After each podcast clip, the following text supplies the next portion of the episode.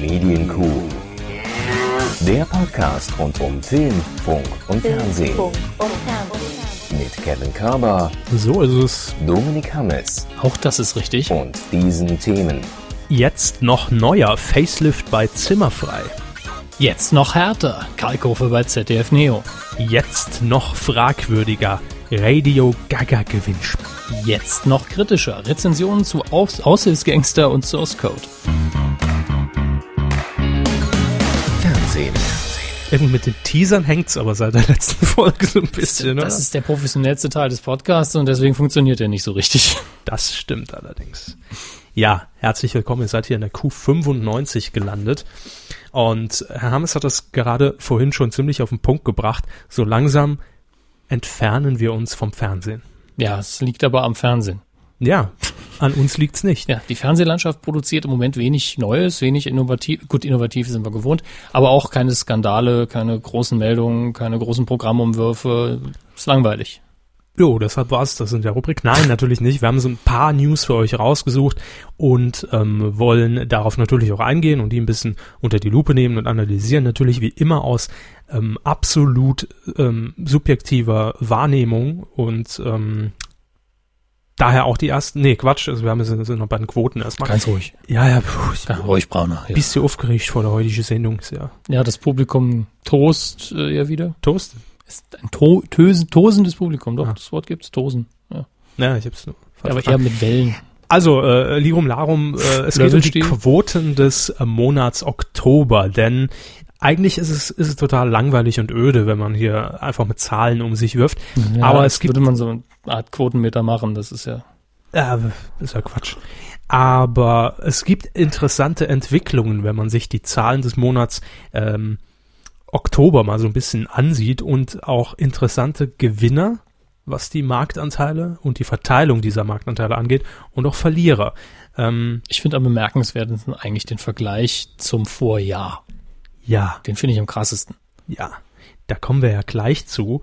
Ähm, wir widmen uns jetzt an dieser Stelle einfach mal dem Marktanteil 14 bis 49, Mhm. weil es halt eben die relevante Zielgruppe ist. Ähm, und was kann man da sagen? Eigentlich ähm, für Sat 1 läuft eher so ganz mau mau, ne? Wenn man es mal ich vergleicht meine, Es handelt sich hier immer noch um keine ganzen Prozentpunkte. Nee. Äh, es sind so Tendenzen, aber das ist eben fast einer 0,9 Prozent äh, weniger Quote. Ja. Man hat sich vor allem gerade so noch auf die auf den zweistelligen Bereich gerettet, ne? Ja. 10 Prozent. Ähm, mit einer 9 davor äh, hätte es jetzt rein für die Werbepreise wahrscheinlich nicht mehr so gut ausgesehen. Aber so ist man immer noch zweistellig. Und das Problem ist, ich habe auch in den Kommentaren bei den Kollegen von DWDL Leute gelesen, die auch völlig zu Recht geschrieben haben, dass Sat1 sich eigentlich in, die, in den letzten Jahren mehr und mehr ins Abseits manövriert hat, weil man eigentlich keine richtige Identifikation mehr mit dem Sender findet. Ja, gut, also man, man weiß ja nicht so- wirklich, was erwartet mich, wenn ich Sat 1 einschalte. Es ist irgendwie ein Ja. Mischmasch, der keinen wirklichen Sinn macht. Es ist ein bunter Gemischtwarenladen, der äh, im, im Vormittagsprogramm, ich glaube bis sogar 18 Uhr, eigentlich nur aus Konserven besteht. Äh, seien es Wiederholungen von irgendwelchen Crime-Dokus, äh, Lenzen und Partner oder, oder alte Talkshows. Ich glaube, Brit produziert immer noch fleißig weiter um 13 Uhr. Das ist auch so eine Ausnahmeerscheinung. Aber das ist auch der Grund, warum eben Brit und eben Harald Schmidt auch, äh, obwohl seine Quoten im Moment nicht so toll sind, Mhm. dem für den Sender irre wichtig sind, weil wir, das sind zwei Gesichter, die es noch gibt. Dann ist noch Barbara Salisch da und die macht's ja nicht mehr lange. Also Doch. die Sendung. Die macht ja, glaube ich, weiter, oder? Ja, aber ich glaube nicht als, als äh, in ihrer alten Rolle. Es habe ich ja letztens bei DWDR noch einen Artikel gelesen, dass äh, die Sendung im Moment so behutsam äh, unter dem Deckmantel des Namens umgeschraubt wird zu was ganz anderem. Ja, zu so einer äh, Scripted Reality, wo nur die Anmoderation von Genau. Frau Salesch kommt. Das war so ein, ich glaube, so ein Testballon für eine Woche. Genau. Den hat man mal fliegen lassen. Und ich glaube auch, dass äh, hat sie gesagt, sie macht noch ein paar Jährchen. glaube, das war die letzte Info, dass er jetzt doch nicht gesagt hat, Ich, oder? hatte, ich konnte mich nämlich, glaube mich daran zu erinnern, dass sie bald aufhört. Ja, das äh, war auch mal Gespräch. Ja, Aber das ja. hat sie ja, glaube ich, auch schon öfter gesagt. Nun ja, was interessiert uns unser Geschwätz von gestern? Ähm, jedenfalls Sat1 hat einfach Probleme und wenn man jetzt auch noch bedenkt, dass in diesem Monat auch noch verdammt viele, ähm, äh, ich meine, ich guck's nicht, aber ich weiß es zumindest, Champions League Übertragungen stattfanden, Mhm. ist das schon natürlich ein gefährlicher Wert und da muss man aufpassen, dass man nicht in, äh, in die Einstelligkeit abrutscht, gerade was äh, die Zielgruppe natürlich angeht. Ähm, ansonsten kann man eigentlich sagen, ja, dass ein Gewinner in der Pro7 Sat1 Gruppe, bleiben wir einfach mal da, äh, Pro7 selbst ist inzwischen. Ist haben nämlich ein natürlich- bisschen zugelegt. ist äh, sowieso generell der dickste Gewinner über die Bank. Also Ja. nämlich auch im Vergleich zum Vorjahr, glaube ich, einer von zwei Sendern, die überhaupt Plus gemacht haben. Pro7 selbst mit äh, Vorma Vormonat ein Plus von 0,4 und zum Vorjahr sogar ein Plus von 0,6 Prozent. Ja. Was wirklich bemerkenswert ist, wenn man bedenkt, dass wirklich alle anderen äh, von den großen Sendern hier ein Minus zu verzeichnen haben im Vergleich zum Vorjahr. Nur Kabel 1 macht auch noch ein bisschen Plus. Ganz behutsam immer nur mit äh, im Vorjahr 0,5 immerhin und äh, zum Vormonat 0,1 Prozent. Das ist also wenn es bei Kabel 1 so weiterläuft, kann man auch zufrieden sein. Stetig ein bisschen mehr. Klar. Aber Pro7 ist der dicke Gewinner, das ist schon wahr. Dann löst das Kabel bald das Sat ab. Also, Ja, das liegt aber auch daran, dass das Kabel 1 Programm einfach solide ist. Und das war es auch schon immer. Da wurde nie groß experimentiert. ich fänd's auch super, wenn das, wenn das Vormittagsprogramm von Kabel 1 oder auch das Nachmittagsprogramm auf Sat 1 laufen würde. Würde auch passen. Also zum alten Sat 1, als es noch ein Image hatte. Ja, das stimmt. Aber äh, ja, ansonsten bleibt gibt's jetzt keine großen Überraschungen. RTL 2 ist mit 0 auf 0 rausgekommen, also da da nimmt man sich nicht viel im Vergleich zum. Vorjahr. Ist ja auch noch der gleiche seit 1997, ne? Äh, quasi, ja. Gut, zum Vormonat hat man ein bisschen äh, zugelegt, was aber auch, da kommen wir später noch zu, sicherlich am Vorabend ähm, auch zu finden sein wird, die Ursache, denn Big Brother ist ja raus, hat ja zum Schluss auch ein bisschen geschwächelt und da hat man ja jetzt adäquaten Ersatz gefunden. Äh, und auch natürlich die Geissens ziehen natürlich die Hölle weg, ne? Ja, noch. Noch. Also Bis- man weiß nicht, wie es da. Gut. Ähm, gehen wir aber mal zu den öffentlich-rechtlichen. ARD und ZDF äh, im Vergleich zum letzten Jahr auch in der Zielgruppe ein bisschen geschwächelt. Ne? Ja, minus 0,2, minus 0,3. Aber das sind Werte, die man verkraftet. Das ist Ja, normal. also ich, man wird sehen. Ich würde es halt gerne mal aufs Gesamtjahr gerechnet irgendwann mal sehen, am Ende diesen Jahres. Äh, dann wird es nämlich sicher interessanter. Und RTL haben wir jetzt noch gar nicht erwähnt. Macht auch nichts, aber der Vollständigkeit halber. Leichtes Minus. Ja, aber immer noch natürlich die dicksten. Ne? Ja. Unternehmen. 18,7 Prozent in der äh, relevanten Zielgruppe. Das ist schon einiges. Ja, aber der September war bei RTL auch gut bestückt. Boxen, äh, der Oktober. Äh, Boxen war, glaube ich, in dem Monat Supertalent natürlich. Klar. Da geht nichts schief. Das einfach mal so der kurze Überblick. Ähm, und die ausführlichen Zahlen, die gibt's natürlich auch nochmal bei den Kollegen bei DWDL in der Tabelle. Ganz übersichtlich. Hat Herr Mantel schön gemacht. Ich glaube, ich glaube, es war Herr Mantel. Grüße. Grüße. Ja, ähm, vorhin wollte ich schon in die Meldung einsteigen, als ich erzählt habe, dass wir hier aus subjektiver Sicht die Themen auswählen, nur für alle, die es noch nicht wissen. Ja, und deshalb haben wir uns auch diese Sendung mal wieder zur Brust genommen, weil sie einfach sympathisch ist, weil, weil auch nichts passiert ist, sagen wir es ehrlich. Äh, es geht um Zimmerfrei im WDR. Korrekt. Eine Sendung, die eigentlich von ihrem Namenskonzept schon längst weg ist, ne? Ja, total. Also schon Jahre. Also wenn man, wenn man sich da an die Anfänge erinnert, als, als Christine Westermann und, und Götz Alsmann wirklich noch jemand für die WG gesucht haben Hm. und das Ganze auch noch live war und eine WG irgendwo in NRW zugeschaltet war, äh, da ist man schon sehr weg vom Konzept, ja doch. Das, das muss man Ich sagen. wollte es nur mal erwähnen, weil der Name ja immer noch da ist, natürlich. Aber wenn das Klar. heute jemand guckt, ohne die Vorgeschichte zu kennen, fragt sich, warum zum Geier heißt der Mist zimmerfrei? Es ist ja einfach eigentlich eine Personality-Show und äh, der Gast steht im Mittelpunkt. und Es das ist eine war's. Talk, eine Talkshow, äh, nichts anderes. Aber für mich ist es halt auch so ein bisschen Personality für Götz Alsmann und den Gast letztlich. Ja. Und, Also äh, eher für Götz Alsmann, je nach Gast. Aber- Eben. Das ist eben der, der große Pluspunkt der Sendung. Der Gast kann auch aus Pappmaché sein. Götz Alsmann ist ja dabei. Ja. Aber es gibt jetzt einige Veränderungen, nachdem man bei Zimmerfrei ja ähm, schon vor einigen Jahren, das ist jetzt auch schon wieder, ich glaube, drei Jahre her, auf den Vorspann verzichtet hat. Also man setzt jetzt nur noch eine ganz gekürzte Version ein, wo sich gerade so das Logo aufbaut und dann ist man direkt im Studio. Äh, auch da äh, untermauert das Ganze natürlich nochmal, dass, dass man eigentlich von diesem WG-Konzept im Fernsehen weggeht, weil ähm, anfänglich, weiß ich, ob Sie sich noch dran erinnern, Herr Hammes, ähm, sah man im Vorspann die WG in Szenen mit Frau Westermann und Herrn Alsmann, wie Mhm. äh, ja, doch, äh, ganz dunkel erinnere ich mich genau, die Wäsche irgendwie ausgeräumt Frühstück wird, dann machen. gemeinsam vor dem Fernseher hocken und Glotze an und dann Ganz traditioneller Vorspann. ja, ähm, hat man darauf verzichtet und hat, ich sag mal, dezent das Studio auch auf 16 zu 9 Format umgebaut. Also es wurde nicht breiter, aber ähm, Das klingt so putzig. nein, aber natürlich einfach von, vom, vom Sehen her war halt Mhm. dann mehr einfach im Blickfeld. Klar. Und dann hat man auch hinten die Backsteinwand ein bisschen modifiziert. Aber im Großen und Ganzen, wenn man bedenkt, dass Zimmerfrei jetzt nächstes Jahr äh, bereits im 16. Jahr läuft, äh, Kinders, äh, 16. Jahr ist schon heftig. da hat sich nicht allzu viel geändert. Man ist immer noch zu Hause, wenn man einschaltet und weiß genau beim Rüberseppen, ah, zimmerfrei. Die Frisur sitzt. Ja. Die Frisur sitzt. Aber, ähm, also ich muss gestehen, ich bin jetzt die, die, die letzten Male auch nicht mehr regelmäßig hängen geblieben. Mal, es gab mal eine Zeit, da habe ich wirklich jede Folge mir reingezogen. Ähm, in der letzten Zeit nur die Classic-Folgen, als ähm, Gäste, die vor fünf Jahren, zehn Jahren schon mal da waren, wieder eingeladen wurden. Ähm, und das waren natürlich dann auch gute Gäste, denn auch Genau. das muss man sagen. Bei knapp, äh, wie viel sind es jetzt? 500 Sendungen, 600 Sendungen? Ich weiß, ich habe es gar nicht aufgeschrieben. Ich glaube, so um den Dreh. Ist es natürlich auch schwierig, äh, die Perlen noch einzuladen. ja, neue Gäste einzuladen, die noch wirklich Unterhaltung ziehen. Äh, ich erinnere mich noch an, wir hatten einmal länger darüber berichtet, als der Sonneborn zu Gast war. Das war Genau. ja nochmal eine ganz besondere Folge, ja. der das, Das, Format demontiert hat quasi. und das sind dann auch die Folgen, die ich mir angucke. Wenn da allerdings jetzt natürlich irgendein, irgendeine ähm, eine Ja, Telenovela Ja, Harald Schmidt früher aus- immer schön gesagt, ja, da kommt hier irgendeine Seriendarstellerin und dann kanzel ich die eben in fünf Minuten ab. Eben. Äh, Das geht in dem Fall eben nicht. da schalte ich halt nicht ein. Also Mhm. das, das ist klar.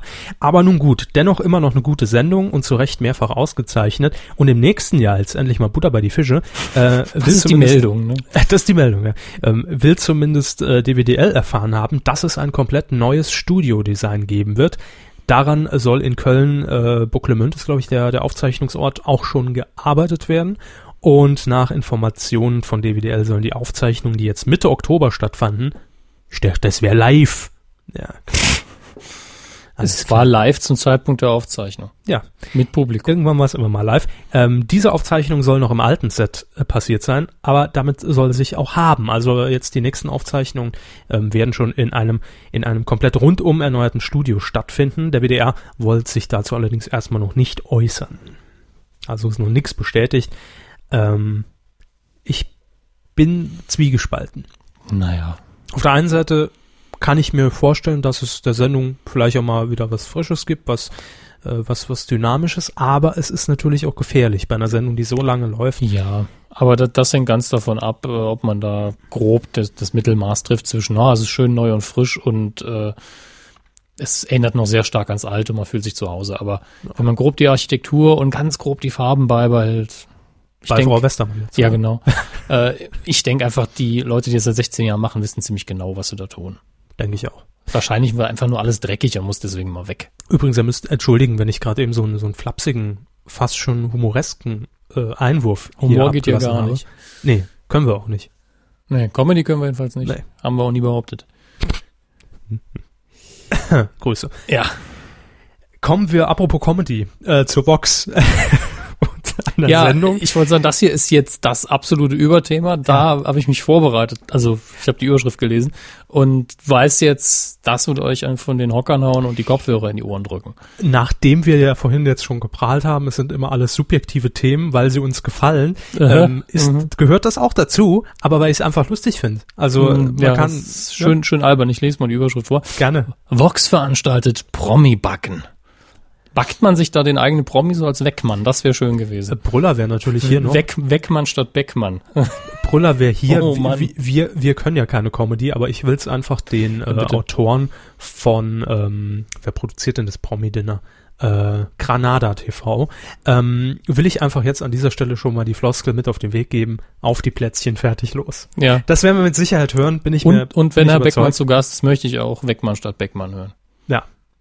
Reinhold Weckmann, auf die Plätzchen, fertig, los. Das sind unsere äh, bescheidenen Tipps Ich habe übrigens für vorher für zwei Sekunden gedacht, oh, ich habe mich die Überschrift kurzzeitig ignoriert, dass das noch zu der Zimmerfreimeldung gehört, dass ab ab sofort auch gebacken wird im Studio.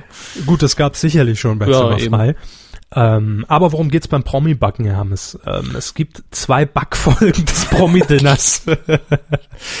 ja. Äh, ich sag mal Knack, Back und Flop Achtung, hier kommt noch einer. Äh, Back-up. Statt Mats ab. Nee, statt? Backup. Ah. Ähm, 27. November und 4.12. wird das Promi-Backen quasi anstelle des Promi-Dinners ausgestrahlt, auch zu dieser gewohnten Sendezeit auf Vox Sonntag 2015. Es werden allerdings jetzt nicht einfach nur, hier habt ihr Plätzchen, fressen Gebäck. Nein, es werden tatsächlich drei Gänge-Menüs präsentiert, die aus dem Backofen gezaubert werden müssen. Also wenn gar keine Pfanne benutzt werden darf, ist das schon relativ schwierig, aber Mhm. das geht. Ja, wie auch immer. Ähm, weihnachtliches Ambiente soll das Ganze natürlich abrunden. Ich meine, klar, das- es geht ja auch nur ums Backen, aber ein Drei-Gänge-Menü backen. ich weiß es nicht. Kohlenhydratüberschuss, die Diabetiker werden sich freuen. Sie sehen schon, da, da, da sind eine Menge Fragen offen. Ja, ja, äh, das- da muss Gründe man- es, da- es Da anzuschauen. muss man investigativ ran. Ne? Ja, klar. Und wie man das beim Promi-Dinner eben so kennt, wird natürlich auch der, der Tisch festlich hergerichtet, um die Gäste zu empfangen. Das passiert dieses Mal auch allerdings in weihnachtlichem Ambiente. Ist natürlich besonders toll, wenn die Folgen schon im, im Juni aufgezeichnet wurden. Aber da muss man halt mal auch mal, auch mal Klimaanlage schwitzen. an. Ja, eben. Äh, 5000 Euro für den Gewinner gibt's. Das Ganze geht wie immer an einen guten Zweck. Und die Teilnehmer sind auch schon bekannt. Das ist nämlich natürlich die Mama der Nation darf nicht fehlen. Marie-Louise Marian, Besser bekannt als Patrick Lindner, nee, Helga Mutter Beimer. Helga Beimer. ja. Mutter Beimer. Wahrscheinlich, jetzt, jetzt kommt ein Insider-Gag. Ich als Lindenstraße-Fan äh, hau den jetzt einfach mal raus. Wahrscheinlich macht sie verbrannte Raben. Mhm. So. Schön weitermachen, was die anderen noch so backen werden. Das wird beim dritten besonders toll. Aber was backt Patrick Lindner? Weiß ich nicht, aber er ist dabei. Ja, Ähm, Ralf Morgenstern, Zimtstern. ich glaube, Patrick Lindner serviert einfach nur diese, diese Pralinis. Von Lind. ohne sie zu backen. Was? Ohne sie zu backen. Nö, schon mit. Also im Backofen. Die- Ich, ich glaube, Plätzchen werden mit, mit Lindpralinis überbacken. Mir ist schlecht. Ja, dann haben wir noch Ralf Morgenstern. ja, wie gesagt, Zimtsterne. Aber was backt er da von Sinn? Schwierig. Ja. Weihnachtsstollen. Warum? Warum nicht? Ach so. nee, natürlich einfach nur eine Torte. Ja, stimmt, ihr müsst eigentlich eine ganze Torte machen. Wird reichen. Herr Balder, Quatsch. Und Ich wollte jetzt drauf verzichten. Auf, auf ja, den- mir lag, ich Knoblauchball dieses schöne Bild vor Augen, wie sie die Torte backt und nie jemand gesagt hat, dass Herr Balder in der ersten Reihe im Publikum sitzt, ist fertig und Herr Balder und klatscht backt ihm oder ins backt? Gesicht. Äh, backt. Ich glaube, es heißt backt. Ich weiß es nie, deshalb habe ich mal Kann auch kurz. beides sein. Das Zwischen wird- gefragt. Da ist der Duden ja oft sehr zwitterhaft. Also Kinders, Promi-Backen, äh, ran an die äh, Promis. Das wird schlecht, glaube ich. Buletten. Ähm, wir bleiben bei einer traditionellen Sendung, nachdem wir vor- vorhin schon Zimmer frei hatten. Äh, man muss es ehrlich so sagen, es gibt nicht viele traditionellen Sendungen mehr im deutschen Fernsehen. Ja, das stimmt. Wetten, Und- das wird auch bald äh, nicht mehr traditionell sein zumindest. Nö, es wird, es wird, wird anders sein und vielleicht bald gar nicht mehr. Man weiß das ja alles noch nicht so genau. Aber es geht jetzt um eine Krimiserie. Ein Fall für zwei im ZDF. Haben Sie die schon mal gesehen? Vielleicht irgendwann als kleiner Pisser äh, auf Ja. dem Schoß. Also Ich habe sie früher tatsächlich immer geguckt. Also die Eltern haben sie natürlich geguckt, aber ich habe es mitgeguckt. Und ich, Dachantenne, ne? was? Dachantenne. Weiß ich nicht mehr. Nee, ich glaube, das war, das war, das war die Wurfantenne sogar oben auf dem Fernseher noch. Oh, Mhm. ich meine, letztlich der gleiche Empfang, aber Oft besser. Man konnte ja nachjustieren. Als ich im Regen hoch musste aufs ich, Dach, ich war wollte das immer sagen, sie haben immer in der Ecke gestanden mit der Antenne auf dem Kopf. Nee, ich habe nur damals hat schon hat, hat, mich, hat mich das Phänomen gepackt, wenn ich die Antenne angreife, kriegen wir Vox rein. Das war immer. Aber da gab's noch kein Promi-Backen. Äh, ein Fall für zwei, wir sind abgeschwofen. ist Äh, die Sendung, die sie meinten. Ja. Richtig. Und ich habe sie tatsächlich immer äh, geguckt und habe auch noch ganz aktive Erinnerung dran. Es gab immer diesen, diesen, diesen Vorspann mit diesen Gucklöchern. Du, du, du, du, du, dum, dum, dum, dum, dum, dum. Also dum, Tatort nur anders. Dum, dum. Ja, sie sagen. Das ist nur, damit ich es auch mal vor Augen geführt bekomme. Ähm, gespielt hat das Ganze in Frankfurt. Hat mich damals immer fasziniert. Die Boah, Skyline von. Frankfurt. Ja, Mhm. natürlich. Als, als Kind vom Land, also vom Saarland, äh, kennt man das Aus der nicht. Großstadt Saarbrücken, ja.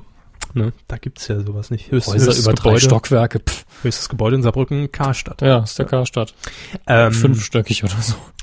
Jedenfalls, der Mann, der jetzt seit drei Jahrzehnten, auch das muss man sich mal auf der Zunge zergehen lassen, ähm, die Rolle des Josef Matula, Privatdetektiv, verkörpert, nämlich äh, Klaus Theo Gärtner, hat jetzt angekündigt, dass er jetzt noch bis nächstes Jahr drehen will. Ähm, und dann nach fast 290 Folgen, das sind, Achtung, 30 Staffeln, aufhören. Im August will er in Rente gehen. Nicht übel. Ja. Ich meine, das hat er sich auch verdient, ganz ehrlich. nach 30 Staffeln ist, das ist schon eine Leistung. Ähm, er will sich mehr auf sein Privatleben und auf seine Frau konzentrieren, will da mehr Zeit verbringen. Ja, jetzt ist nur die Frage, die sich auch mir hier gestellt hat. Könnte er überhaupt noch, wenn er jetzt einfach nur sagen würde, oder nehmen wir an, wir gehen zehn Jahre zurück und äh, Klaus Theo Gärtner hätte gesagt, er hat einfach die Schnauze voll vom Fall für zwei. Hätte er überhaupt noch ein anderes Engagement bekommen? Ja, durchaus. Ja? Durchaus. Theater oder Fernsehen? Theater, ich meine, ich kenne seinen Hintergrund nicht, ob er überhaupt Theater hätte machen wollen. Und mhm. aber äh, ich denke schon, im deutschen Fernsehen ist doch für jeden Platz. Ich meine, gucken sich die 90er Jahre äh, Seifenoperdarstellerinnen an, die laufen heute in öffentlich-rechtlichen über äh, Fernsehfilmproduktionen ständig an, an mir vorbei, wo ich mir denke. Nennen Sie mal und, zwei. Ähm, Arso Basmann, glaube ich, spielt aber immer noch, wie auch immer die wirklich heißt. Dann gibt's äh, gibt's noch die eine Lori Stern, die war früher mal bei äh, Squeezer. Genau. My Blue Jeans Baby. Das darf mir heute wahrscheinlich keiner mehr erzählen, aber guck mal bei YouTube gibt's das Video, glaube ich. I can't get no sleep without you. Ja, das war auch noch so einer. Das war diese typische Viva, dann, äh, ja. Viva Zeit, wo sie auch mit dem Bruder von Mola Adebisi war sie, glaube ich, in der Gruppe. Und rote Haare hatte. Genau. Und dann, und, äh, und, und jetzt, dann kam auch immer so ein Rapper ins Bild plötzlich, so der, völlig unvermittelt. Das war der äh, Aha, I can't get no sleep without you. Ja, ja, der ja. Adebisi Nummer zwei, glaube ich. und äh, ich glaube, die spielt heute noch in äh, öffentlich-rechtlichen Serien mit und alles. Also Fand ich aber auch immer sympathisch. Ja, ich fand sie auch sympathisch, aber ich glaube, das ist so ein Fall, wo es auch denkt, ja, das habe ich irgendwann mal gemacht, als ich äh, noch keinen Führerschein hatte, so nach dem Motto. Also Lori Stern wird die Rolle des Josef Matula genau, übernehmen. Nein, haben wir jetzt hier falsch. Ähm, für mich, das ist auch so ein Phänomen, Klaus Theo Gärtner in seiner Rolle, äh, er wurde für mich irgendwie nicht älter. Man, man, man muss es aber auch so sehen. Damals, als ich die Serie geguckt habe, war ich vielleicht acht, neun Jahre alt. Da stell jetzt mal, dass es die Haare gefärbt hat. Äh, das ist natürlich jetzt eine vielleicht, straffe Behauptung. Vielleicht. Mutmaßliche ja. Haarefärber. Ähm, jedenfalls damals, als ich das geguckt habe, die Serie im ZDF, war ich natürlich acht, neun Jahre alt und da nimmt man ja auch einen 40-Jährigen wahr, als ob das schon eine Opa wäre. Ja, also ich denke, von 40 bis 60 ist da eh kein Unterschied für nee. ein Kind. Also bis, bis irgendwann die richtig alten Falten kommen und man die grauen Haare sieht und ja. alles. Also zwischen, äh, also es gibt diesen Übergangsphase nicht zwischen alt und Opa. Für, für Kinder nicht, ne? Ähm, es ist jetzt noch nicht sicher, wie das Ganze weitergeht, ob man die Serie jetzt einstellt oder ob wer die Rolle übernimmt. Das ist noch nicht klar. Vielleicht überlegt er sich ja auch nochmal. Das hat man ja auch schon oft erlebt. Ähm, interessant fand ich noch, ähm, er ist eben geblieben über die 30 mhm. Staffeln, aber seine Partner, die Anwälte, haben gewechselt. Und natürlich für mich, es gibt nur einen, einen Fall für zwei Anwalt. Und das ist natürlich Günter Strack. Ganz klar. Hat von 81 bis 88 60 Episoden gedreht. Ja. Mhm. Mittlerweile leider ja schon länger nicht mehr unter uns, sonst müsste ich jetzt wieder das Lied von den Doofen zitieren, aber spare ich mir dann. Mit dem Anorak? Ja, mhm. genau. Anorak, Huckepark. Günter Strack. Jo. Äh, das war die Meldung. Ich habe es einfach so als Nostalgiegründen noch mal reingenommen. Fand ja. ich mal wichtig auch zu Au. zeigen, wo die Wurzeln sind des Fernsehens. ähm, hier ganz sicher nicht. Äh, es geht nämlich um ein Scripted Reality Format das sich dann nennt Berlin Tag und Nacht auf RTL 2. Ja, haben wir schon mal darüber berichtet, hat nämlich die Nachfolge, Hermes pennt jetzt schon weg, ähm, hat nämlich die Nachfolge im Abendprogramm um 19 Uhr auf dem Sendeplatz von Big Brother äh, angetreten, das war das Wort. Und am Anfang sah es da ja gar nicht so gut aus. Also auch Big Brother hat zum Schluss hin nicht mehr ganz so gut gezogen, aber bei Berlin Tag und Nacht das sind halt total freaky ausgeflippte Party People, die in der, in der yeah. ja, danke, die in der ähm, Bundeshauptstadt Berlin wohnen und natürlich in ihrem Alltag von der Kamera begleitet also werden. Also Jersey Shore für Deutschland quasi. Kenne ich nicht, das aber ist ja. diese Kardashians-Sendung, glaube ich, oder? Nee, das ist Keeping Up with. Äh, aber Jersey Shore ist so ziemlich das bekannteste. Wenn Sie das sagen, glaube ich Ihnen nicht. Ähm, die, Wie immer. Also in den ersten Wochen, da dümpelt die Sendung so zwischen vier und fünf Prozent Marktanteil in der Zielgruppe umher. Wenn man bedenkt, dass der RTL 2-Schnitt im Moment bei 5,6 liegt, war das unterm Schnitt und naja, ne, wäre es jetzt dauerhaft zugelaufen, wäre die Sendung sicherlich weg und würde keine Fortsetzung erleben. Aber ähm, jetzt hat sie sich dann doch aufgerappelt, denn vergangene Woche, wenn wir uns die Werte mal angucken, in der Zielgruppe 7,8 Prozent. Das ist gut. Und weit über dem Schnitt. Ja. Und in der Woche ein Schnitt von 7%. Also ganz klar über dem RTL 2 Senderschnitt. Äh, könnte jetzt natürlich mutmaßt man ein Problem für Big Brother werden. Denn wir alle wissen, die Produktion von Endemol kostet Geld. Das ist nicht die günstigste Produktion bei RTL 2, im Gegenteil. Und ähm, nachdem die letzte ja schon jetzt kein Knaller mehr war, wird man sich sicherlich überlegen, skriptet man lieber Leute und schickt sie in eine WG Günstig, oder skriptet günstig. man Leute und schickt sie in einen Container. Äh, nein, das ist natürlich alles echt.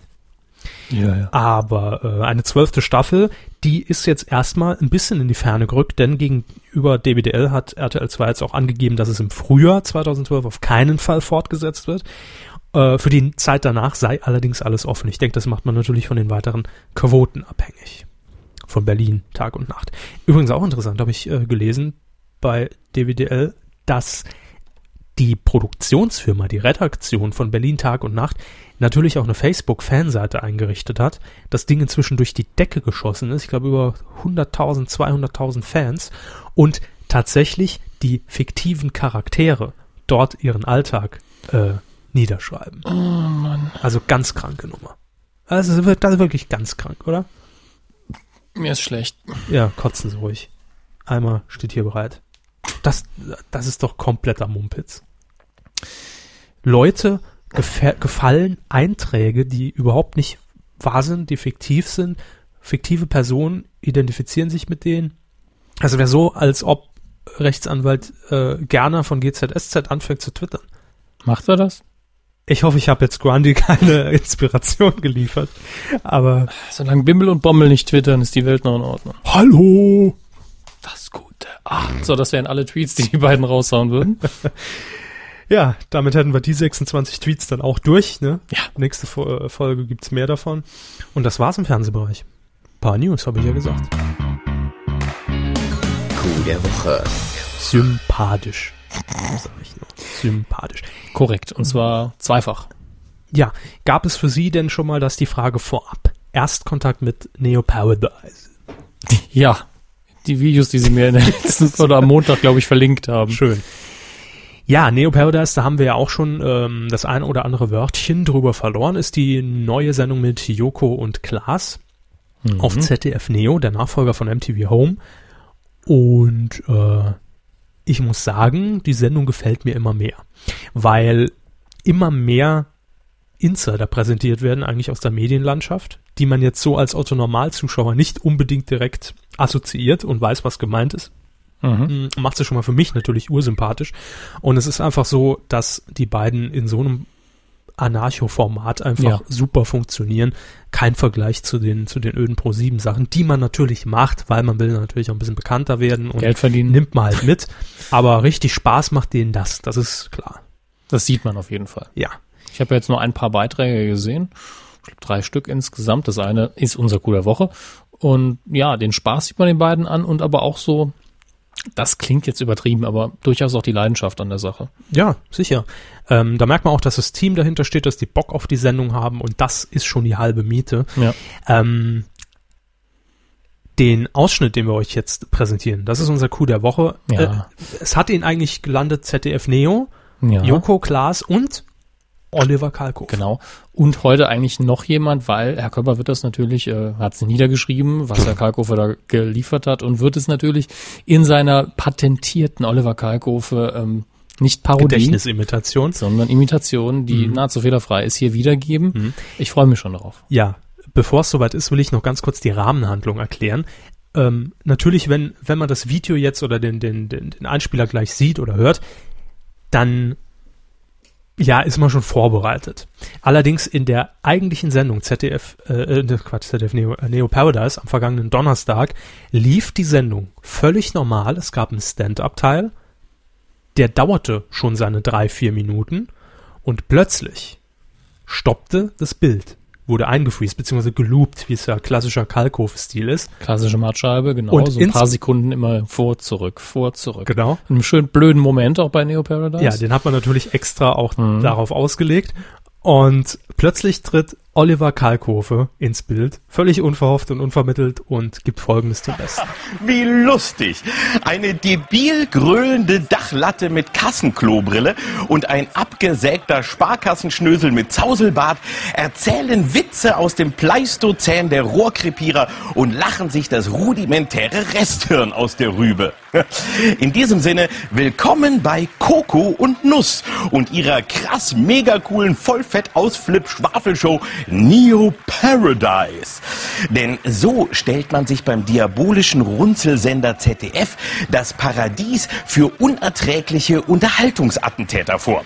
Man nehme einfach zwei flach gewichste Spießerspaßgranaten von irgendeinem totgedudelten Musiksender, die einem mit ihrem inhaltsfreien Scheißegelaber schon damals derart auf die Eier gingen, dass man sich während der Sendung die Klingeltonwerbung zurückwünschte, packt die in ein pseudo-cooles Primatenloft in Pleite City und versteckt das Ganze dann schön heimlich im Spartenkanal ZDF Neo. So eine Art Vorhölle der Öffentlich-Rechtlichen, die man übrigens nur empfangen kann, wenn man nackt auf einen Küchenstuhl steigt, sich die Genitalien in Alufolie wickelt und eine Grillgabel aus dem Fenster hält. Wie gesagt, was für junge Leute. Freuen wir uns also jetzt auf 45 Minuten wortreiches Nichts mit Lokus Hinterschweiße und Klaas Haufen Auslauf, alias Popo und Arsch. Die unehelichen Kinder von Wolfgang Lippert und unser Charlie. Viel Spaß! Einfach schön. Ja, Toll. Mehr gibt's dazu nicht zu sagen. haben sie Ähm, gut gemacht. Grandiose Aktion. Und ähm, Herr Kalkofer war natürlich dann auch nachher Gast in der Sendung. Zusammen mit Achim Menzel. Und Ron Jeremy. Letzte Woche hier noch äh, hochgelobt und, und angepriesen. Äh, war er schon da. Und ja, als Antwort auf einen der Tweets von euch, es ist bedenklich, wenn man beide Namen kennt. Also äh, große Sympathie an die, an die äh, Neo Paradise Redaktion und äh, Nach Herrn Kalkofe und einfach auch an Joko und Klaas, die sich ja da schön freiwildmäßig haben verarschen lassen. absolut. Glückwunsch. Runde Gute Sache. Woche. Weidengeflüster. Euer Feedback zur vergangenen Folge in Zahlen ausgeschrieben. 94. Ja. Ja, Autoreifenkeks hat sich bei uns gemeldet. Ja, das ist richtig. Und er schreibt, Hallo liebe Medienkuh, der ewige Streit über die Länge und das Abgeschweife nervt mich. Also in Bezug auf unseren Podcast. Mhm, bezieht sich eigentlich aufs Feedback zur Folge davor. Ja. Es ist, also ihr müsst da, ihr müsst immer konstant dranbleiben, sonst, sonst verpasst ihr das alles. Ne? Jetzt Folge 1 und dann ab dafür. Er nächste weiter, für mich ist die Kuh immer genau lang genug, nur am Ende bricht meistens der Körper schnell die Kuh ab. Ja, da will ich heim. Obwohl noch einige Kommentare ausstehen. Wir lesen natürlich auch nicht alle vor, Kinders. Wir lesen eigentlich fast nie alle vor, Nee. sondern es kommen ganz wenige und von denen auf der Seite auf medienq.de, da kürzen wir auch öfter mal was raus, weil ihr eben Romane schreibt, womit ihr auch nicht aufhören solltet. Ja, das ist gut so. Weiterhin schreibt er noch zur letzten Folge nochmal kurz zu Mickey Beisenherz. Da haben wir uns äh, ja, gefragt, äh, Autor Dschungelcamp und Mann von Frau Zitlow. Was oder haben Sie äh, gemutmaßt? Hab ja. ich einfach so im Kopf gehabt. Ähm, da schreibt Autoreifenkeks seine Moderationstexte, ähm, soweit ich weiß, dass es seine sind, gefallen mir sehr. Nur als Moderator nervt er total. Groß Autoreifenkeks PS zur hundertsten Kuh wünsche ich mir ein Making-of-Video, das das Studio mal zeigt. Äh, nö. Da müssen wir hier erstmal, Abreißen, neu bauen, nee. ich sag mal, Nee. nicht? Nee. äh, Einsatz in vier Wänden. Nö, die lasse ich doch nicht rein. Vielleicht ein paar Bilder. Äh, nachretuschiert, ausgesucht, nachgestellt. Mit Models. Dann können wir drüber als reden. Schreibtisch, so ein Model. Scary God schreibt. Wo es in der letzten Kuh so viel zu Antenne Bayern gab, äh, habt ihr von denen mal den Einspieler für die Nachrichten gehört? Ist Nee. sehr unterhaltsam. Während bei uns in Hamburg meist ein und jetzt Hamburg, Deutschland und die Welt Kennt man. kommt, wird es bei Antenne Bayern auf ein und jetzt Bayern und die Welt gekürzt. da kommen einem in solchen Momenten viele Vorurteile wieder in den Kopf. Ja, kommt schon hin, aber witzig ist es. Bei uns hört man ja dann doch öfter mal das schönste Bundesland der Welt. Ja. Das ist, glaube ich, jedes Bundesland. Ja, klar, wenn man in dem Bundesland ist. Er schreibt weiter, zweite und letzte Sache von mir, möchte mich entschuldigen für mein zunächst eher negatives Feedback zu Kill the Boss. Ich werde nicht wieder Feedbacks aus zweiter Hand hier einbringen. War letzte Woche selber im Kino und fand den Film sehr unterhaltsam, nicht übermäßig lustig, aber schon gut. Déjà strafrechtlich, wenn ich das mal ganz kurz bemerken darf. Ne? Ja. Ja, vielen Dank. Ähm, wen haben wir denn noch? FAO Pictures. Wie auch immer Wofür steht denn das? Weiß ich nicht. Freunde, Aller Op Moment. Optionen. Nein, nein, nein, nicht Option. Nein, nein, nein, nein, nein. Der Optopusse. Oder Optopussi, Optopusse? Oktopussen ist es, glaube ich. Pussys. Ja. Hallo zusammen. War natürlich mal wieder eine super Folge. Ich habe allerdings neulich mal wieder in eine ganz alte Folge reingehört und da fiel mir auf, was ich vermisse. Und jetzt kommt's. Ich wusste es, Hermes. Ich wusste es. in dem Irgendwann Moment. kommt einer, ja. Irgendwann kommt einer, auch zwei Jahre später und sagt, bringt die Scheiße nochmal. Ähm, er schreibt nämlich, könntet ihr in der hundertsten Folge vielleicht nochmal Kaderlots Labercode bringen? das fände ich echt super. Und ich auch. Unsere, ich weiß nicht, 100 Hörer damals haben sich, glaube ich, äh, einstimmig dagegen entschieden, nach Folge 3 oder so. Ja. Das war super. Uns waren aber auch längst die Ideen ausgegangen, glaube ich. Nö. Wir haben irgendwann, ich hätte da noch Material gehabt äh, für Wochen. Ich plädiere Aber- immer noch dafür, dass sie eine ganze Sendung als Frau Loth äh, einfach durchmoderieren. Dem stimme ich dicht zu. Aber ähm, nö, damals haben einfach unsere Hörer, also zwei Stück gesagt, wollen wir nicht. Und haben es gelassen. Aber für alle, die es nicht mehr kennen, hört mal Folge 1 an. Zwei und drei, glaube ich noch. Also mindestens eins und zwei ist es Irgendwann in den, in den Anfangsregionen. Ja. Äh, überlegen wir uns. Zur hundertsten Folge, denke ich, kann man Na. das schon mal machen. So ein, Re so ein Retro-Coup. Vielleicht ein Interview mit Frau Loth anleiern vorher. Wie Ja. ist das mit ihrem Grammatik? Web. Ja. Ähm, Den. Jetzt, das ist eine Mail, da freue ich mich drauf. Und zwar von Radial. Mhm. hat uns geschrieben auf medien-q.de. Er schreibt, guten Tag zusammen. Das war doch insgesamt wieder eine schöne Folge, macht echt Spaß, euch zuzuhören, vielen, vielen Dank. Ähm, wirklich etwas äh, beitragen kann ich nur zum tragisch traumatisierenden Thai-Top-Thema bei Antenne Bayern. Ganz kurz nochmal erwähnt, für alle, die es letzte Woche nicht mitbekommen haben. Ähm, bei Antenne Bayern wurde in einer Gewinnaktion, wurden Rechnungen bezahlt von Hörern. Und der Moderator hat zufälligerweise eine Rechnung gezogen für einen Thai-Sexurlaub von irgendeiner äh, Altherrengruppe und hat sich geweigert, das Ganze zu bezahlen. Das war Herr Leica Moser, hieß er, glaube ich. Äh, weiterhin schreibt jetzt Radial hier, dazu erzähle ich euch einfach eine kleine Geschichte und jetzt kommt's sicherheitshalber frei erfunden. Also ist meine neue Lieblingsformulierung. Für Hm. Sicherheitshalber erfinde ich es jetzt einfach mal. Angeblich, man sagt. Man hört, Ja. man munkelt. Hat man auf dem Flur zugeflüstert bekommen. So, und jetzt wird's toll. Der Moderator Markus Fahn, der übrigens Moderator bei Sky Sport News HD wird, Super Sendername übrigens. Und nebenbei, das ist schön kurzknackig. hat den Sender, also Antenne Bayern, Ende 2007 in Richtung Bayern 3, also das öffentlich-rechtliche Pendant dazu verlassen. Der inoffizielle Grund, er weigerte sich nach einer Meinung, was? Einer Nee, nach- meiner Meinung. Ach, nach einer meiner Meinung nach b, sehr fragwürdigen Promo-Aktion von ABY, ich glaube, das ist die interne Antenne Abkürzung Bayern, für ja. Antenne Bayern, äh, seine Sendung zu moderieren. Sein damaliger Kollege Wolfgang Leikamoser, kennen wir den Namen nicht irgendwoher, hatte das Lösungswort eines Gewinnspiels zufällig aus Versehen on air ausgeplappert, was natürlich einen netten Schub in der Bekanntheit und den Peaks und damit ver äh, vermutlich auch bei der Marktanalyse zur Folge hatte. Über die neuesten moralischen Gewissensbisse von Leiki dürft ihr euch nun eure eigene Meinung bilden. Ja, das wäre dann, wenn das stimmen würde, hätte Herr Körber wohl recht. Von Ja, seiner Vermutung aus der ich glaube, wir können das auch einfach unkommentiert im Raum stehen lassen Ja. und das ist eine gute Überleitung Mhm. zum nächsten Thema. Funk. Denn Fernsehen nimmt ab, Funk nimmt zu. Ja, von der Themenlage her auf jeden Fall. Ja, Das heißt aber, es ist wirklich ein größeres Thema inzwischen. Also es hangelt sich so ein bisschen durch, das ist die zweite Folge, aber trotzdem. Ja, ähm, das ist ein Riesending. Und eigentlich auch, also das, das, das müsste auch einfach mal jedem sagen, dass die Leute da aufgeklärt sind. Ähm, wie letzte Woche berichtet und gerade eben ja nochmal von, von Radial hier angesprochen, ging es um das Antenne Bayern Gewinnspiel. Äh, siehe letzte Kuh, höre vor allen Dingen. Und jetzt ist Herr Hammes in dieser Woche auf einen interessanten Link gestoßen. Ich glaube, über Twitter war es. Ja, ich habe, ich weiß noch nicht mehr, wer es getwittert oder retweetet hat, aber ich habe irgendwo einen Tweet gelesen, wo es äh, um einen ähnlichen Skandal ging Ja, und habe mich da direkt mal reingeklickt und einen Körper geschickt und gedacht, ach, der recherchiert das jetzt für mich. Genau, wie, wie das immer so der Fall ist. Es äh, geht nämlich um die Seite von Fair Radio. Faires Radio.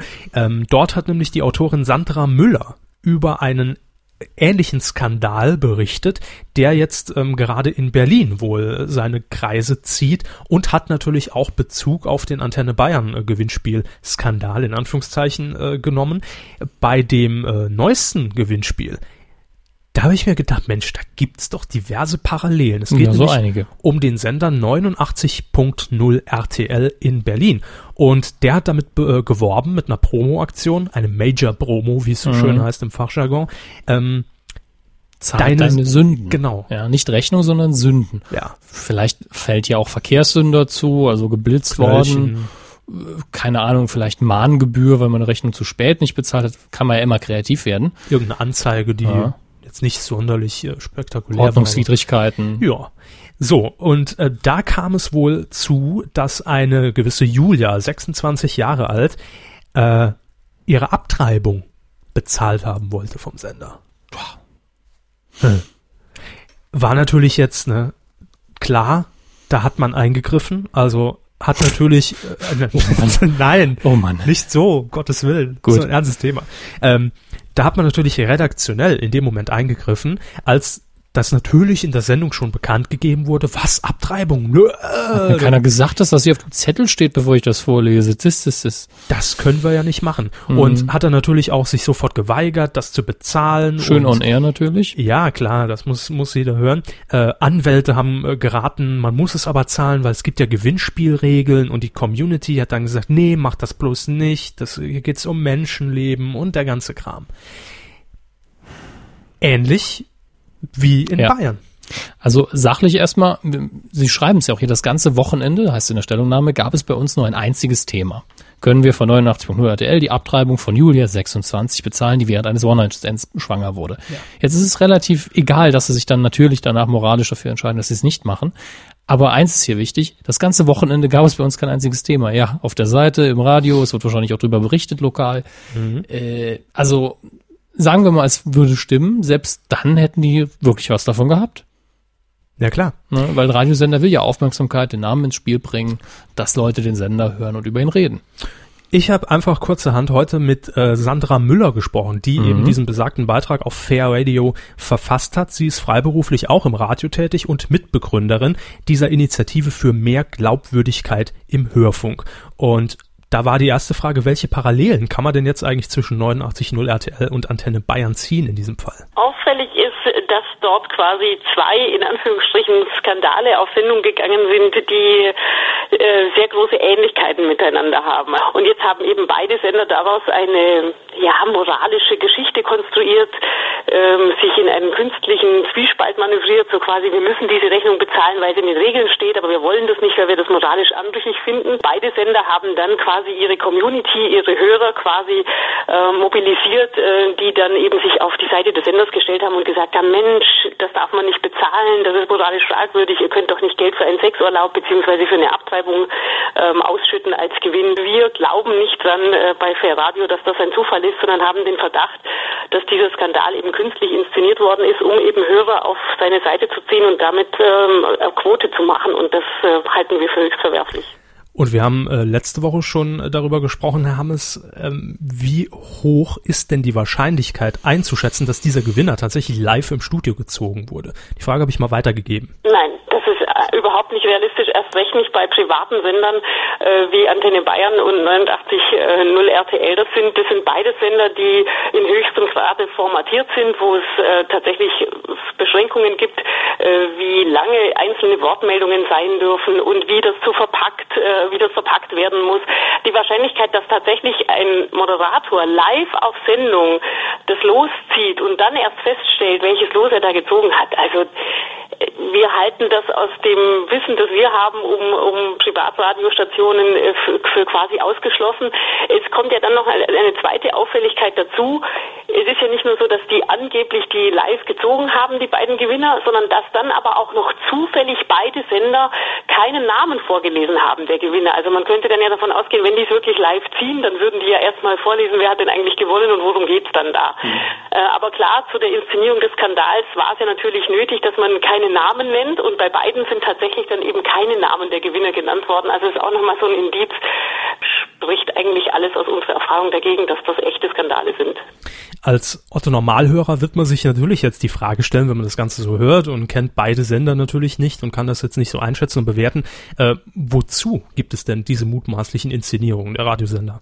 Stichwort Marktanalyse. Klar, diese Skandale, und das sind ja eben nicht die ersten äh, dieser Art, die fallen immer erstaunlicherweise in die Zeit, in der die Umfragen laufen, in denen ermittelt wird, wie viele Hörer hören welche Sender. Und das funktioniert beim Radio ja immer noch auf eine, ja, man mag das altertümlich finden, auf eine etwas ungewöhnliche Art und Weise. Also es werden Leute angerufen und gefragt, haben sie diese Sender in der letzten Zeit gehört?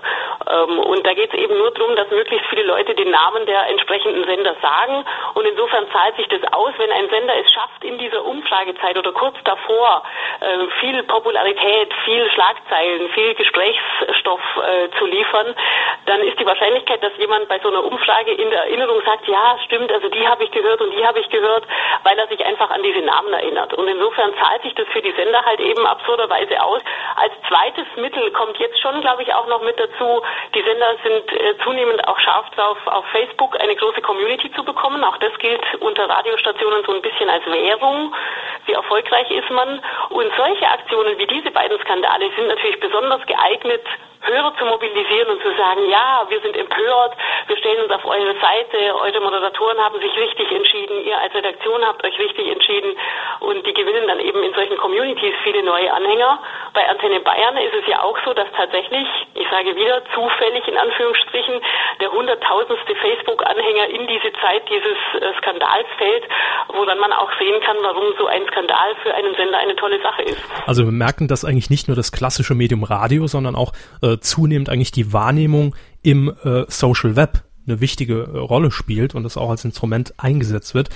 Aber jetzt ist ja die Frage, gehen wir mal von diesem mutmaßlichen Betrug aus. Wie kann man das denn nachweisen? Weil irgendwie muss der Sender das Ganze ja auch auflösen. Da warten wir ja bei beiden Sendern äh, noch drauf, wie jetzt letztendlich die Entscheidung ausgeht. Ähm, beide Sender haben ja angekündigt, dass da Rechtsanwälte sich drum kümmern. Bei Antenne Bayern sind ja auch Rechtsanwälte schon ähm, auf Sendung gegangen, die erstmal gesagt haben, da werdet ihr angeblich keine Chance haben, rauszukommen. Also um diesen künstlichen Zwiespalt noch zu verstärken. Wir haben bei Ferradio ein paar Rechtsexperten befragt, die gesagt haben, es ist eigentlich spricht alles äh, dafür, dass äh, das gar kein echter Zwiespalt ist. Kein Sender muss sowas bezahlen und das wären ja auch sittenwidrige Geschäfte. Also dieser Zwiespalt sei auch juristisch eigentlich nur künstlich aufrechterhalten. Und ich vermute, dass sie am Schluss einfach sagen, ja, wir zahlen es halt nicht und dann lässt man das auströpfeln und kein Mensch fragt mehr danach. Für diesen Fall speziell, wie der Skandal jetzt läuft, gibt es noch kein Vorbild. Das werden wir sehen.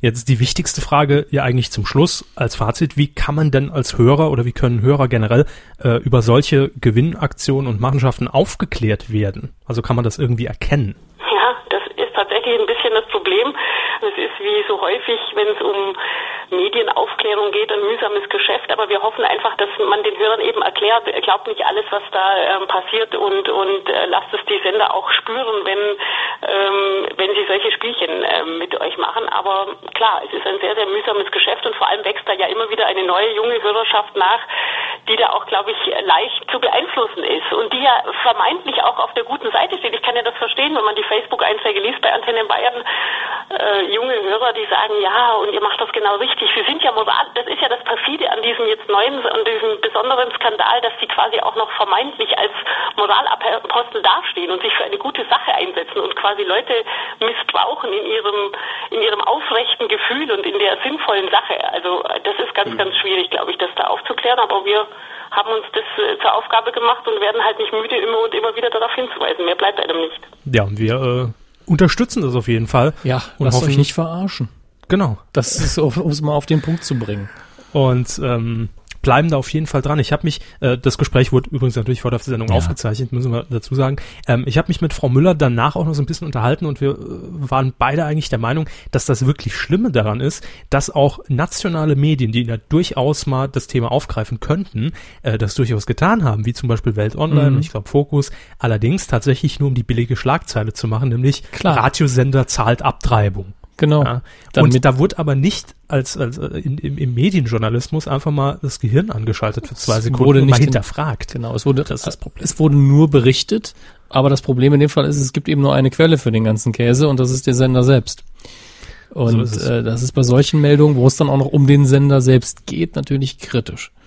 Also, ähm, wir bleiben da auf jeden Fall dran, verlinken euch in unserem Blog auch nochmal den Originaleintrag bei Fair Radio, denn da gibt's noch weitere nette Beispiele aus den vergangenen Jahren, ähm, die ähnlich kurios abliefen. Das hier allerdings ist jetzt so die Spitze des Eisberges Im Moment jedenfalls. im Moment, ähm, was diese perfiden Radiogewinnspiele angeht. Das war im Gespräch Sandra Müller von Fair Radio, Initiative für mehr Glaubwürdigkeit im Hörfunk.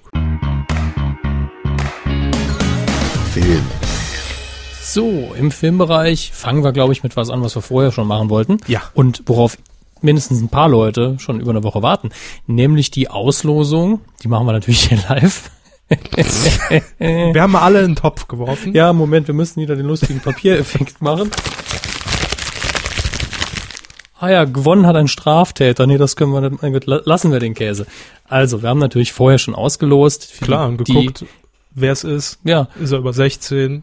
Das ist nämlich wichtig in dem Fall. Wir haben nicht verlost ähm, eine DVD und eine Blu-ray von Unknown Identity mit Liam Neeson, über den wir ja schon öfter geredet haben. Deswegen sparen wir uns den Käse. Wir haben mit dem öfter geredet. Ja, sicher, mit Liam Neeson jede War Woche. öfter hier zu Gast. Ja, ähm, gewonnen hat die Blu-ray Walking Music Man.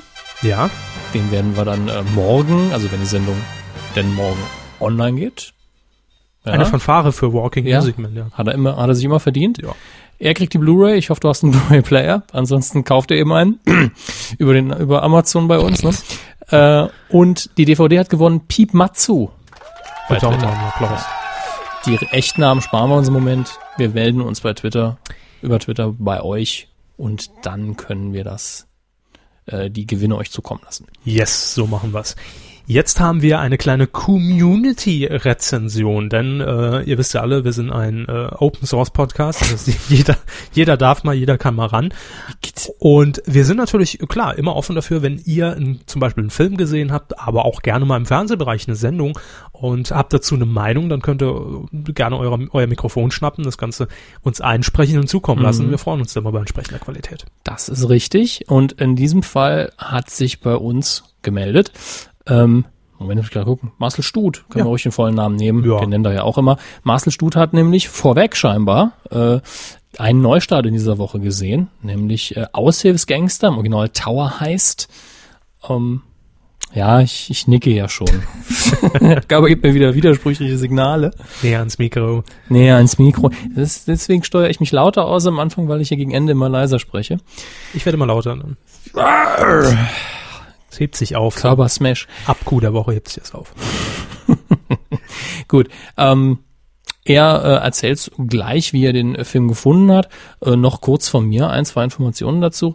Äh, es ist eine interessante Besetzung im Film. Wir haben Ben Stiller, Eddie Murphy, Matthew Broderick, Casey Affleck, Tia Leone und äh, nicht zu unterschätzen als äh, eigentlich Bösewicht Alan Alda, der bei MASH, der Fernsehserie, die Hauptrolle gespielt hat. Stimmt. Ja. Ich erinnere mich. Ja, also da, ich weiß nicht, wie lange die Serie lief, ich glaube sieben Jahre plus. Unzählige Folgen habe ich immer sehr gern gesehen. Und Alan Alda ist für mich einer der Darsteller, der eigentlich viel zu wenig Filme gemacht hat. Den sehe ich immer wieder gerne. Und der spielt den Bösewicht bestimmt auch ganz nett. Eddie Murphy, man hofft, dass er hier wieder witzig ist. Also so Beverly Hills Cop von früher und nicht äh, Norbit oder äh, ich ziehe mir einen Fettanzug an und alber rum. Aber was den Film angeht und wie er denn gewirkt hat, das sagt uns jetzt Marcel Stut. Überall auf der Welt demonstrieren die Menschen in der Occupy-Bewegung gegen die Machenschaften der Finanzwirtschaft und die Unfähigkeit der Politik. In Aushilfsgangster nimmt Ben Stiller sein Schicksal selbst in die Hand und will zusammen mit Eddie Murphy sein Geld zurückholen. Ihr Gegenspieler, der Investmentbanker Arthur Shaw, lebt in einem noblen Penthouse in einem Hotel in Manhattan. Dazu Angestellte, die ihn jeden Wunsch von den Lippen ablesen. Die Finanzkrise ist offenbar spurlos an ihm vorübergegangen. Doch eines Tages steht das FBI vor dem Tower und nimmt ihn fest. Der Vorwurf? Er soll Millionen veruntreut haben, um weiter in Luxus leben zu können. Darunter auch der Pensionsfonds der Hotelmitarbeiter. Doch das FBI macht den Mitarbeitern keine Hoffnung, dass sie ihr Geld zurückbekommen. Doch die Mitarbeiter wollen ihr Geld auf eigene Faust zurückholen. Aber der Raubzug läuft anders als geplant. Aushilfsgangster ist sicherlich kein Anwärter auf einen Oscar, aber die möchtegern Diebe sorgen für gute Unterhaltung. Ben Stiller brilliert in seiner Rolle als Hotelmanager Josh, der sich im Laufe des Films vom Underdog zum Robin Hood verwandelt. Eddie Murphy gibt, gewohnt überdreht und hyperaktiv, den erfahrenen Balkondieb und Regisseur Brett Ratner inszeniert in gewohnt guter Rush-Hour-Manier. Gutes Popcorn-Kino für einen Abend mit Freunden und damit zurück in den Stall zu Herrn Hammes und Herrn Körber. Vielen Dank, Herr Stut. Äh, und wie gesagt, wenn ihr eine euch artikulieren könnt und für uns eine Filmrezension habt, Dann dicke und du. dann schickt sie gerne an info.medi-q.de oder wenn ihr uns direkt äh, irgendwie audiomäßig oder sonst was schicken wollt, körper.medi-q.de oder ja, hammes.medi-q.de, Ja, geht alles. penis, at, naja, kennen wir ja alle. Ja. Im Übrigen, jetzt wo ich gerade dabei bin, gern auch für die Q100 könnt ihr uns gern was schicken. Äh, das ist, stimmt, das hatte ich auch noch gestern als Idee, als ich den Ablauf geschrieben habe. Ja. Äh, Glückwünsche einfach als MP3-File. Ja, Glückwünsche oder wenn ihr euch beschweren wollt, wenn ihr irgendwas, äh, wenn ihr einfach in der Kuh sein Ein wollt. künstlerischer Beitrag. Und äh, es kommen nicht zu viele Schimpfworte oder vielleicht genau ausreichend viele äh, drin vor, dann spielen wir das wahrscheinlich auch. Ja, wir wir wollen in Q100 nämlich eigentlich nur auf die Tasten drücken und selber gar nicht viel sagen. Wir sind nämlich sehr faul. Das ist das Ziel. Ja. Und wir werden die Dinge auch vorher nicht sichten oder anhören. Wir hauen die einfach raus. Ja, genau wie wir eben auch live den Gewinner gezogen haben. Ja. Und live Frau Müller zugeschaltet war heute. Alles live. Kalkofe ja auch hier bei uns. So, aber Ja, kommen wir weiter zum äh, Filmbereich. News. Eine News habe ich rausgesucht, die ist ein bisschen größer. Ähm, allerdings äh, wieder mal ein Film, stand glaube ich auch auf der Liste der Filmschule, wer sich noch erinnert. Herr Körber kam nicht dazu. Daran erinnern wir uns alle. Independence Ich Day, ich glaube 97 war das, ich habe das jetzt gar nicht nachgeschaut, äh, hat der Film ja doch ziemlich krasse gemacht. Film von Roland Emmerich inszeniert. Will Smith, damals noch am Anfang seiner großen Filmkarriere, wurde danach ein Riesenstar. Äh, und man hat schon jahrelang über Fortsetzungen spekuliert, weil, naja, ein Alien-Angriff auf die Erde abgewehrt, gut, da kann man bestimmt noch mal ein, zwei nachschieben. Ne? Gibt ja genug Aliens. Theoretisch ja unendlich Erden. viele. Ne? Äh, allerdings hat, hat das nie so wirklich funktioniert. Und äh, jetzt hat äh, der Unterhaltungsteil des New York Magazine, glaube ich, ist das, jedenfalls auf der Webseite, äh, ein paar Neuigkeiten und bezieht sich da auf einen Insider, der sagt, Roland Emmerich und der Drehbuchpartner Dean Devlin sind gerade dabei, Skripte für ähm, Independence Day 2 und 3 zu beenden. Also direkt mal zwei Fortsetzungen hinterher schieben. Roland Emmerich ist natürlich gerade mit was im Kino, Herr Körber? Äh, Steht da. Habe ich sie jetzt im kalten Fuß erwischt. Anonymous. Wo steht denn das? Das steht bei, äh, in, mitten in der Ach, hier, da äh, oben, der zweite ja. Abschnitt schon. Ja. Ähm, jetzt ist natürlich die Frage, warum kommt es jetzt erst äh, zu den Fortsetzungen? Warum hat das so lange nicht geklappt? Kein Und, Geld? Keiner das macht? Keiner das ähm, machen will? Geld war definitiv das Problem. Jeder wollte es machen, weil da auf jeden Fall Geld drin ist auch. Aber sowohl Will Smith als auch Roland Emmerich wollten nicht wenig Geld. Und äh, Will Smith wollte, naja, wenn ich die zwei Filme direkt nacheinander drehen soll, da will ich auch mal 50 Millionen Dollar sehen. Und das ist, also äh, für 100 Millionen Dollar kann man schon einen Blockbuster drehen mit vielen Explosionen. Und wenn er dann alleine 50 kostet, dann ist das schon verdammt viel Kohle. Allerdings muss man dazu sagen, Will Smith ist einer der wenigen Hollywood-Stars, wo man statistisch sagen kann, wenn der mitspielt, macht der Film ordentlich Kasse. Davon gibt's nicht mehr viele. Egal, wie er nachher wird. Ja. Letztlich ist es auf was hinausgelaufen, was die Quelle sehr schon rübergebracht hat, nämlich äh, die Verspätung der Fortsetzung ist gar nicht darauf zurückzuführen, dass keiner den Film machen wollte, sondern, ich fasse es mal einen schönen deutschen Begriff zusammen, hier ging es um Schwanzvergleich. Wer von den beiden kriegt jetzt mehr Geld? Da ist wohl keiner einen Zentimeter zurückgegangen, als es darum ging. das war gar keine zurück. Absicht. Ja, von mir eben auch nicht. Wann sollen denn die Drehbücher jetzt grob fertig sein?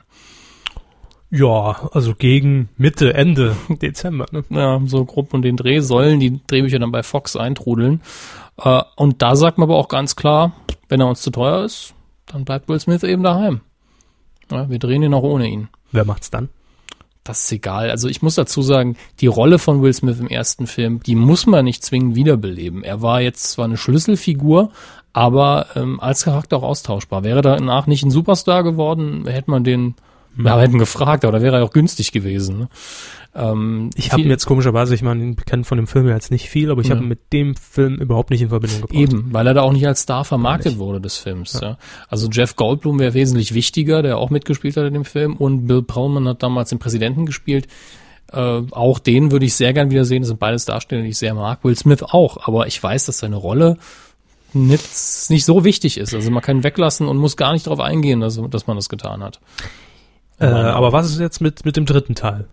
Wann kommt der? Wenn die ja beide jetzt schon in Ähm, Planung sind? Da haben sie, glaube ich, jetzt die Notizen ein bisschen falsch verstanden. Äh, eine andere Fortsetzung. Wir haben gar keine Notizen. Ach so, ja. Eine andere Fortsetzung, die kommt im nächsten Jahr, die ist jetzt abgedreht. Und zwar eine, mit der ich jetzt gar nicht mehr gerechnet hatte, nämlich Men in Black 3. Ich will aber trotzdem wissen, wann der dritte Teil Independence Day kommt. Hm. So, äh, Das jetzt, ist eine gute äh, Frage, aber wenn die Drehbücher jetzt bei Fox Ende dieses Jahres eingereicht werden, wenn es jetzt glatt läuft und die sagen, ja, wir machen's, äh, das Ganze kriegt ein grünes Licht, dann kann man damit rechnen, dass man frühestens März, April mit dem Drehen anfängt. Das ist wirklich früh. Mhm. Und dann vor 2013 ist unwahrscheinlich, dass der zweite Teil in die Kinos kommt. Ist jetzt meine Prognose. Ähm, wenn die beide Filme gleichzeitig jetzt drehen, ja. kann es noch länger dauern, aber ja, das ist meine Einschätzung. Ja. Also vor 2013 wäre sehr, sehr schnell. Wenn ihr mittippen wollt, dann, ah nee, das ist falsche, falsche Sicht. Ja, das wäre interessant, wenn wir das mal so machen würden. Jetzt widmen wir uns ganz kurz äh, noch den DVD-Neuerscheinungen. Da habe ich eine rausgesucht und die hat der Körper geguckt. Ja, das ist doch. Wahnsinn. Zufällig. Äh, das ist nur top aktuell. Donnerstag, 3. November, ist es stets in den Regalen, könnt ihr es bei Amazon kriegen. Und zwar der Film Source Code. Mhm. Den haben sie geguckt. Wie war's? Ja, äh, erstmal habe ich natürlich mehrere Quellen auf äh, Movie. Ja, ich wollte gerade sagen, äh, Nee, der, der steht bei iTunes drin. ja klar. Kann man sich schon angucken. Dachte ich mir, sonst hätten sie es nicht getwittert. Natürlich, ja. Aber äh, es ist das eine. Das war einer eine- dieser verregneten Tage, wo ich nicht wusste, was ich abends machen soll. Nee, ich habe das Ding runtergeladen und ähm, habe mich tatsächlich, ich, ich war dieses Mal so, so, so, so, so total Web 2.0 mäßig mal unterwegs Yeah. und habe mich von den Rezensionen lenken lassen. Ich habe mir die erste Seite durchgelesen bei iTunes und hat überall vier bis fünf Sterne bekommen. Mal einer immer, der dazwischen ist, oh, scheiße, klar. Aber ansonsten hat sich das ganz interessant angehört. Wusste über den Film gar nichts. Hatte nur in Erinnerung, dass er noch vor nicht allzu langer Zeit in, in den Kinos lief. das ist richtig, ja. Und äh, wollen Sie den Standardnamen raushauen? Da kann ich mich auf den Inhalt konzentrieren. Wer mitgespielt hat. Ja. Also inszeniert hat Duncan Jones, der mir durch Moon in Erinnerung geblieben ist. Das ist ein sehr, sehr schöner Film gewesen, habe ich auch schon mal erwähnt, mit Sam Rockwell. Ähm, und mitgespielt haben in den Hauptrollen Jack Gyllenhaal und Michelle Monaghan. Äh, beide sehe ich auch sehr gern und äh, mich interessiert der Film auch. Wie war's denn jetzt? Nun, rein von der Story her, vielleicht einfach mal so ganz kurz abgehandelt, ohne jetzt äh, viel zu verraten. Es geht eigentlich um einen US-Soldaten, der sich mitten im Krieg eigentlich befindet und plötzlich allerdings, so fängt auch der Film an, aufwacht in einem Abteil im Zug, sitzt einer wildfremden Frau gegenüber, die er nicht kennt, wird mit einem völlig anderen Namen angesprochen und ist natürlich erstmal verwirrt. Verständlicherweise, Mhm. wir kennen das. Wenn Schöner What the fuck Moment. Genau. Ähm, dann nach und nach kristallisiert sich eben raus, dass er mittels modernster Technik, auf die zwar näher eingegangen wird, Android oder iOS? auf die zwar näher im Film eingegangen wird, aber die dann doch in der Erklärung sehr, also man muss es kaufen. Ne? Das, Es ist, halt das ist der eine Punkt, wo man sagt, okay, alles andere ist realistisch, Jo. aber das muss ich schlucken, sonst macht mir der Film keinen Spaß. Genau, haben sie halt entwickelt, ist möglich, alles klar, ähm, ähm, dass er in, zu, zu einer bestimmten Zeit zurückreisen kann, in einem anderen Körper auch und Mhm. quasi die letzten acht Sekunden dieser Person noch, äh, die acht Minuten, Entschuldigung, nochmal erleben kann. Ähm, das heißt, in diesem Fall wurde er von der Regierung eingesetzt, um zu klären, wer denn ein Attentat auf diesen Zug, in dem er saß, äh, verübt hat, sagt man. Mhm. Danke. Und da, man, man sieht das natürlich mit in, in, in mehreren Abschnitten und es wird halt immer geraffter. Klar, man sieht halt nie die vollen acht Minuten, außer mal am Anfang und am Schluss natürlich. Und er hat dann die Aufgabe, ähm, herauszufinden, wer denn dieses Attentat verübt hat, wer den Sprengsatz wo angebracht hat im Zug. Also so ein bisschen Cluedo. Ne? Aber diese Situation, das sind Der alles Typ in dem Trenchcoat mit dem C4 im äh, Ja. Schlafabteil. Und Gundes Zambo serviert äh, den Tee. Acht- 98 Sat 1 oder so. Egal. Ähm, jedenfalls muss dazu erwähnt werden, dass er natürlich nicht real in dieser Situation ist, sondern das sind alles Parallelwelten, ganz klar, völlig logisch, einleuchtend, Ah, äh, in denen er fungiert. okay, moderne Zeitreisentheorie. Ja, das heißt, er bekommt auch explizit eingetrichtert, du kannst auch da jemand abknallen, jemand äh, Das ist nicht unsere Welt, das ist vollkommen egal. Es ist Moralisch natürlich sehr bedenklich, aber Ja. okay. Ja, es ist völlig wurscht. Und es ist eine sehr verwirrende Situation, weil er eben immer in einem abgeschotteten Raum wieder aufwacht, wieder zurück im Hier und Jetzt in, äh, in, in, in diesem Forschungslabor der Army und erhält dann immer wieder den Auftrag, versucht den zu finden, was er rausbekommen, hin und her. Ähm, mehr will ich auch nicht verraten, weil es wird zu viel vom Film wegnehmen. Es ist ähm, Popcorn-Kino. Nein, also ich fand den Film, da ich überhaupt nichts äh, im, im Vorfeld darüber gelesen habe und, und gewusst habe, äh, überraschend. Also er war mal was komplett anderes, nicht so Mhm. dieses, dieses, dieses geradelinige und, und, und vorausschauend und ach ja, ist klar, was jetzt kommt, sondern auch am Ende hin äh, war eigentlich sehr lange nicht klar, wie wird der Film, in welche Richtung wird er sich entwickeln. Und auch dieser Aha-Moment, bis man selbst erstmal realisiert, ach, das ist mit dem passiert. Das dauert sehr lang. Ähm, von daher sehr spannend. War jetzt allerdings auch kein äh, filmisches Meisterwerk, was uns noch zehn Jahre und darüber hinaus im Gedächtnis bleiben wird. Aber war nett. Also kann man sich anschauen. Schön. Ja. Ähm, Kaufen über Amazon. jetzt mal so zwischendurch eine Frage. Gerne. Die Kinocharts haben sie nicht nochmal hier reingepackt. Äh, nee, die haben sie mir nicht geschickt. Ich könnte schwören, dass ich das in der zweiten Mail getan habe, aber Äh, mm, dir dann kam die nicht an. gut, ist egal. Ja. Ich bin ja hier online connected und kann mich da hinterher einloggen in dem, Yeah. System Bus. Wahnsinn. Also es geht um die Kinocharts des vergangenen Nee, Wochenendes. noch nicht. Was? Das Fernsehkino wollten wir noch zuerst machen, oder? Oder? Ach so, ja, haben wir, haben wir auch noch. Ja, Stimmt. es ist nur ein Film. Das sind wir schnell durch. Diesen Freitag, 4. November, ja, schreibt's euch auf. Ja, danke, Herr Körber. Und schon mal einen Stift. 22.25 Uhr auf Dreisat. Ah, der Körper hat den Finger versaut. Also nochmal Dreisat, 22.25 Uhr, Donnie Darko. Sagt Dr. Ihnen was? Darko? Nein, Donnie Darko. Mhm. Aber ich nehme an, dass äh, Dr. Darko ihren Nickname bei hat. Ist nämlich auch ein Jake Gyllenhaal-Fan und, und äh, der spielt auch hier die Hauptrolle. Jetzt bei Twitter übrigens. Jetzt bei Twitter, Jake Gyllenhaal. Dr. Darko. Ach so, ja. Alle Doktoren sind bei Twitter. Knecke, Darko. Guteberg. Der ist doch keiner mehr. Hat sich. Mensch. Hat sich gelöscht wieder. Nun, Donny Sie fort. Nein, Ja. ist mir kein Begriff. Donnie Darko ist, äh, wird immer schön mit dem äh, obligatorischen Sch- Kultstempel, Stempel, Kultfilmstempel abgestempelt. Zu viele Stempel in dem Satz. Äh, Richard Kelly ist der Regisseur und auch hier handelt es sich wieder um eine Zeitreise. Der Jake Gyllenhaal macht das wohl ganz gern. Allerdings, ähm, wenn man das jemand nicht sagt, der den Film guckt, dann hat er am Anfang echte Probleme äh, auszuklabustern, worum es hier eigentlich geht. Denn am Anfang wirkt dieser Donnie Darko einfach nur wie ein leicht verstörter Teenager, der irgendwelche komischen Visionen hat. Da ist ein irgendjemand in einem großen Hasenkostüm mit einer komischen Maske, der ihm irgendwas erzählt von wegen Flugzeugabsturz. Sido im neuen Kerkling. ja, ja, also die Sido-Maske ist gar nicht so unähnlich, muss man dazu sagen.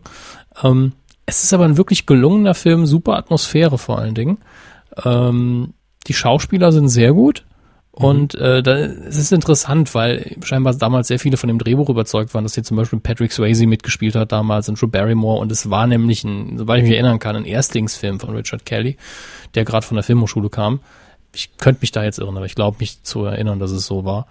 Ähm, ach nee, wir haben zwei Filme. Ich, Ja, ich wollte Sie noch äh, Äh, aufklären. das ist zu spät am Tag. Äh, kann ich auch Ihnen nur ans Herz legen. Ist allerdings äh, für Sie vielleicht ein Ticken zu krank. Das ist, Sollten das ist wach ein, sein. Das ist ein Kompliment für mich im Prinzip jetzt. Ne? Nö, Also, eigentlich das Gegenteil. Ähm, äh, gucken Sie sich doch lieber am nächsten Tag, am Samstag, den 5. November, Kabel 1 einen Film, an den Sie bestimmt gesehen haben. mehrmals. 12.55 Uhr läuft nämlich Big mit Tom Hanks. Klasse Film, oder? Klassischer Film. Ja, und auch die Zeit passt, der Sender passt, also da kann man ja, ja, sich gar das nicht ist, das beschweren. ist völlig klar. Also, äh, sollen wir noch kurz den Inhalt abhandeln? Klassische Switch-Geschichte. Es, ne? nur ist es keine Switch-Geschichte. Nee, aber im Sinne von, ach, jetzt erwachsen, vorher Kind und Ja, also klar, es wird jetzt kein Körper gewechselt. ja, von Körper- heute auf morgen, Ja. wodurch ist jetzt egal, sieht man ja dann in dem Film. Jahrmarkt, Ja, Jahrmarkt, genau. Ähm, Zauber, ole. wacht auf jeden Fall äh, der junge jo Josh morgens auf und ist auf einmal so 36 oder sowas. Ich Uralt. weiß gar nicht mehr. Ja, 30 steht hier. Äh, wacht in seinem Kinderbett auf, geht ins, ins Bett, da ist er glaube ich noch 12, 13, wacht als 30-Jähriger auf. Seine Mutter sieht ihn und prügelt ihn erstmal aus dem Haus, was der fremde Mann hier will. Und äh, er muss dann zusehen, wie er als Erwachsener klarkommt. Und das ist eine unglaublich charmante Komödie, finde ich. Die man, wenn man sie noch nicht gesehen hat, äh, auf jeden Fall reinschalten. Ist was fürs Herz, wie man so schön sagt. Schön. Schön. Ganz schön. Ja. Gut. Hätten wir die zwei Sachen auch abgehandelt, aber jetzt, Kinas. Ja. Lange angekündigt. Hier kommen die Kinocharts vom vergangenen Wochenende und da werfen wir wie immer einen Blick auf die ersten fünf Plätze, was sich denn da getan hat. Ja, und da gibt's eine kleine Überraschung. Hm. Ja, aber der, dieses auf der 4. Auf der 5, ziemlicher Absturz für Vicky, den zweiten Teil. Oh. Ähm, von der 2 runter in der fünften Woche. Naja, 1,4 Millionen Gesamtzuschauer. Hat sein Soll erfüllt. Und tschüss. Kann man äh, getrost abschreiben, äh, Filmförderung wieder bezahlen und den nächsten Teil planen. Bin ich mal recht sicher. Platz 4, ein Neuansteiger, den haben wir letzte Woche nicht vorgestellt. Äh, eine ganz heiße Nummer in der ersten Woche. 716 Besucher pro Kino. Das ist der Was? Bestwert in der Woche hier. Was ist denn das? Ich mach's gerade auf, also wie ich das jetzt sehe vom Cover her, ist es eine Romantikkomödie. Ja. Komödie Deutschland. Drehbuch Andreas Sixt, vermietet die auch Autos. Ähm, Jo, in einer Frau sind da. Bitte, wer, spielt da mit? kein, niemand, den ich kenne. Ah, Aber der erste Satz ist schon toll. Telefonsex statt Arbeitslosigkeit. Geht die. Wirtschaftskrise erreicht ein kleines bayerisches Dorf. Den Rest Ach, können wir uns denken. da habe ich ungefähr gefühlt vor einem halben Jahr mal den Trailer dazu gesehen. Stimmt, der war soweit ganz, ganz unlustig. Sehr, sehr, ja, also es klingt so ein bisschen wie Zack and Mary Maker Porno nur ohne Porno und stattdessen Telefonsex von, äh, Hm. von der Struktur her. Mein Gott, wenn es witzig ist, guckt es euch an. Ja, ich halte euch nicht davon ab Genau. Telefonsex. Offensichtlich haben es ja auch schon viele gemacht. Der läuft hier nur in 171 Kinos. Schöner Erfolg. 716 Besucher, das ist echt. Naja, Boah. gibt keine Konkurrenz wahrscheinlich. Ja, gehen Sie mal weiter. Platz, Platz drei. drei. Ja, ich weiß gar nicht mehr, ob wir den hier vorgestellt hatten. Killer Elite, auch ein Neuansteiger. Kenne ich nicht. Ähm, ja, das, das, das ist dieses Ensemble-Team aus äh, Jason Statham, äh, Gott, wie heißt der andere? Auf jeden Fall Robert De Niro und, wo ist er? Clive Owen. Äh, drei Leute, die ich alle super finde, alle sympathisch und die spielen, glaube ich, auch alle Auftragskiller. Ja, der eine hat den anderen ausgebildet, nämlich Robert De Niro, Jason Statham. Der dritte, Clive Owen, entführt dann den Jason Statham, nee, den, den Robert De Niro und der andere kommt ihn dann holen. Also basiert angeblich auf einer wahren Geschichte, aber das ist halt Actionfeuer. Kann man auch nicht nachkontrollieren jetzt. Ne? Ja, nicht so einfach. Auf Platz zwei nur eins runter, schlägt sich recht wacker. Johnny English jetzt erst recht. 1,3 Millionen Besucher insgesamt mittlerweile, läuft aber auch noch in 631 Kinos. Das ist doch schön, da freut sich der Atkinson. Und auf Look, Platz, Caddy. ja, auf Platz eins, was haben wir da, Herr Körber? Läuft in 830 Kinos, Steven Spielberg. Ah, Sie haben die Seite nicht aufgemacht. Nee. Sonst stürzt mir der ganze Ach ja, stimmt, stimmt. Übercaster. Die Abenteuer von Tim und Struppi, das Geheimnis der Einhorn. Ja. Ich Ja. hab's geahnt. Äh, da würde ich auch gerne mal eure Meinung hören. Also wie, ob ihr den Film gesehen habt und wie ihr ihn fandet. Ich fand den schlecht. Sie haben ihn noch gar nicht gesehen. Nö, ich kann ihn trotzdem schlecht. Ja, den Trailer fanden sie nicht gut, ne? Den habe ich nicht gesehen. Aber mir gefällt der Titel nicht. Viel zu lang. Ah. Ungefähr so. Damit sind wir mit den Charts auch durch und widmen uns neben, äh, was hatten wir vorhin genau, äh, Aushilfs, nee. Wie hieß der Film? Den der Stut nochmal vorgetragen? Aushilfsgangster. Aushilfsgangster, genau. Ja. Neben dem Film, der in der Woche hier anläuft, haben wir euch noch zwei rausgesucht. Zudem haben wir jetzt nicht so viele Notizen. Das kann man nämlich schön zusammenfassen. Der dritte Teil von Paranormal Activity, der Horrorreihe, ist jetzt raus. Gefühlt äh, produzieren die, Ding die Dinger wie am Fließband, weil wir hatten alle drei Teile schon bei uns vorgestellt. Und so lange gibt's uns noch gar nicht. Äh, und Real Steel. Das ist für mich so der be besonderste Film in der Woche, weil der vom Konzept her denkt man nur, Gott, was soll der Scheiß? Roboterboxen. In der Zukunft, in der naheliegenden Zukunft gibt's Roboterboxen. Mannsgroße Roboter, die gegeneinander im Boxring antreten. Gab's das nicht mal in der Futurama-Folge? Ja, gut, Nee, Futurama- Simpsons-Folge. Homer als Roboter. Wurde War- gesteuert von... Weiß ich nicht mehr. Ja, doch. Auf jeden Fall spielt Hugh Jackman, irrer Sympathieträger für mich, ein, den Boxtrainer eines Roboters. Jetzt Und- wird's albern. Und, und man sieht, guckt den Trailer und denkt so, das ist albern, aber äh, ich habe bisher nur Positives darüber gehört, dass der Film einfach nur Spaß machen soll. Gibt Da immer man- so Leute, die das lustig finden. Nee, also von Leuten, die eigentlich sehr kritisch sind. Und äh, da muss ich dann ganz ehrlich sagen, äh, überrascht mich, aber freut mich auch irgendwie, weil das, das Kind in mir, so der 14-Jährige, denkt, boah, Roboterboxen, witzig. Herr Körber denkt sich, gucke ich nicht. Das ist richtig. Sehe ich gerade. Ähm, Ich Ja. sehe gerade Mareike Amado häng- hängen.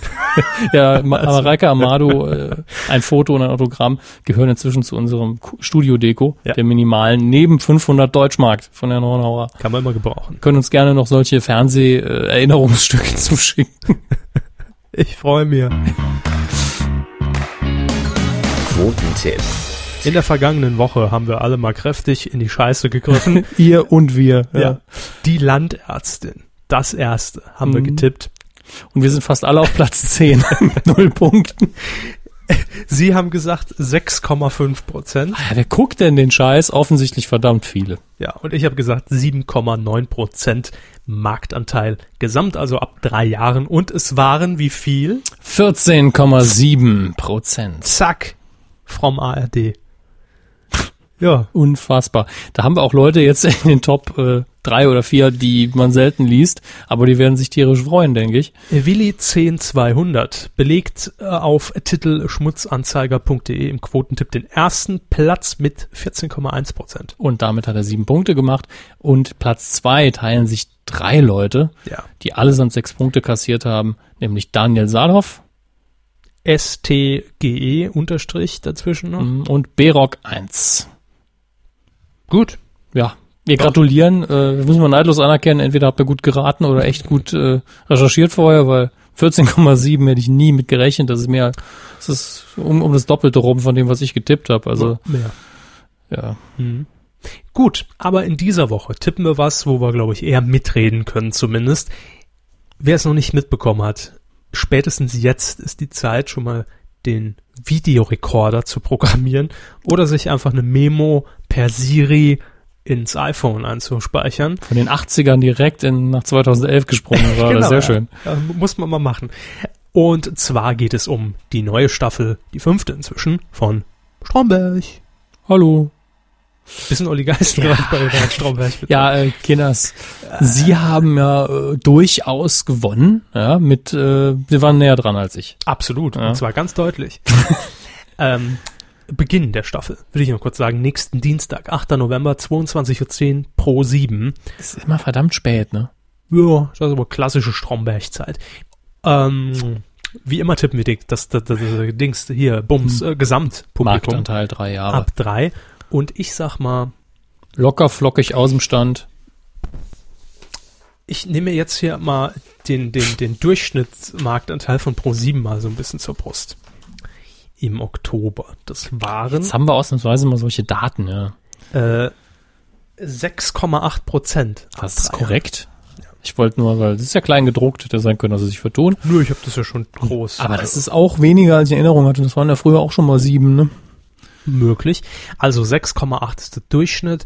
Dann sag ich beim Baba Stromberg, mh, ich sage 5,3. So wenig. Naja, gut, drei Jahre ist recht spät. Ja. Ja, aber das, das, das spielt ja eigentlich keine Rolle. Es gucken halt weniger junge Leute zu. Das heißt ja nicht, äh, Nö, nö, klar. fünf, wirklich. Hm. Ich sag 8,5. Ja. Gut. 8,5, Ja. sagt Herr Strom, äh, Herr Hammes. Und die Erika Burstedt lockt dann 5,3 ein. Ähm, Die ist doch tot. ach so, Entschuldigung. Ja, und äh, ihr könnt mittippen.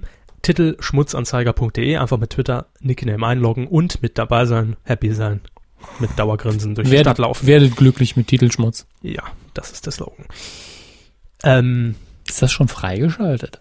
nee, Gott. am Arsch. Ich, ich sag mal so, vielleicht unter Umständen können wir schon mal sagen, gibt es nächste Woche ein Q-Spezial. Möglicherweise. Das Ja. kommt drauf an. Äh, Es kommt auf mehrere Faktoren. das kommt auf Gildehorn an. Also das ist ein Es kommt vor allem auf unsere Zeit an, Das auf auch. unsere Motivation Auf die Technik. auch. Ähm, eventuell, Novum in der Medienkuh, Ja. werden wir nämlich zusammen mit euch einen Audiokommentar einsprechen zur ersten Folge der fünften Staffel Stromberg. Ähm, wie das Ganze funktioniert, erklären wir euch dann, wenn es soweit ist. Jedenfalls wie ein DVD-Audiokommentar. Wir zeichnen das Ding vorher auf, ihr könnt es euch runterladen und startet dann einfach zum Beginn Mhm. äh, ein und wir kommentieren das, das Ganze dann. Das wollte ich sagen. Ich habe hier gerade noch eine Frage von das Niveau. Bitte. Die andere Frage wäre, wieso die Stromberg-Folgen nicht anamorph laufen. Anna was? Anamorph. Ah. Mit Kindern, die Sau. Alter Stephen King-Gag. Uralt. Äh, und nicht besser. Ähm, weiß ich nicht. Ist egal. Ich habe es so selten auf Pro7 geguckt, deswegen weiß ich nicht, wie das, ja in welchem Format das ausgestrahlt wird. Woher will der das wissen? Läuft ja eh noch nicht. Gut.